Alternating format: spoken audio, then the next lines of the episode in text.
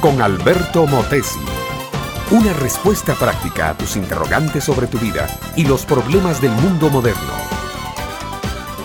La ciudad dormía. Una pálida luna llena derramaba sobre el polvo del desierto un color amarillo naranja. De cuando en cuando un ave de rapiña negra y sucia revoloteaba sobre los techos con un áspero graznido. Un chacal aullaba a lo lejos y un oscuro y sinuoso crótalo de colmillos letales reptaba en las arenas. La ciudad dormía. Un sueño pesado, siniestro, un sueño hecho de hartazgo, de fatiga, de alcohol, un sueño como el que se tiene después que la carne, fatigada de placeres, cae sobre la cama para dormir como los animales.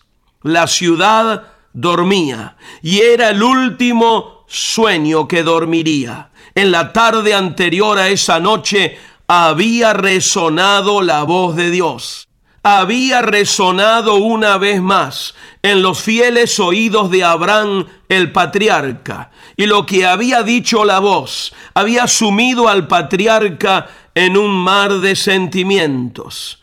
Encubriré yo a Abraham lo que voy a hacer, había dicho la voz habiendo de ser Abraham una nación grande y fuerte, y habiendo de ser benditas en él todas las naciones de la tierra. Y luego había agregado la misma voz, por cuando el clamor contra Sodoma y Gomorra se aumenta más y más, y el pecado de ellos se ha agravado en extremo, descenderé ahora y veré si han consumado su obra según el clamor que ha venido hasta mí, y si no, lo sabré de todas maneras.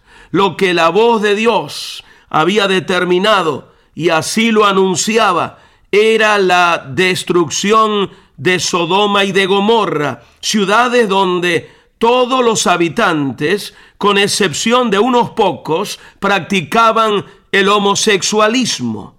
La ciudad de Sodoma dormía así. El sueño pesado de la carne harta y fatigada por excesos. Pero era el último sueño. Antes del amanecer vendría el terremoto, llovería fuego del cielo y el abismo se los tragaría a todos. Solo tres personas escaparon con vida de las ciudades condenadas. Ellos eran Lot y sus dos hijas. Todos los demás fueron envueltos en un diluvio de fuego. Cuando el sol apareció tras la última noche de orgía de las ciudades entregadas al pecado contra natura, no quedaba más que restos humeantes.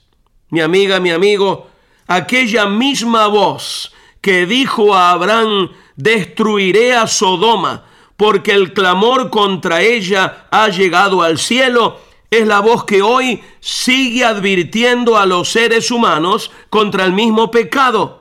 Bueno es que la escuchemos, que la acatemos, sobre todo en estos tiempos, cuando muchos quieren extender sobre el homosexualismo un manto de protección y disculpa.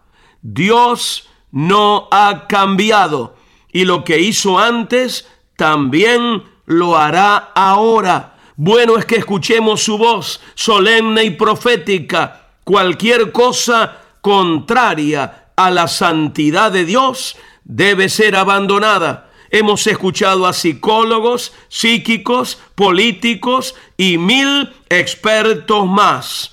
Por favor, oigamos la voz de Dios. Este fue Un Momento con Alberto Motesi. Escúchanos nuevamente por esta misma emisora. Educación que transforma.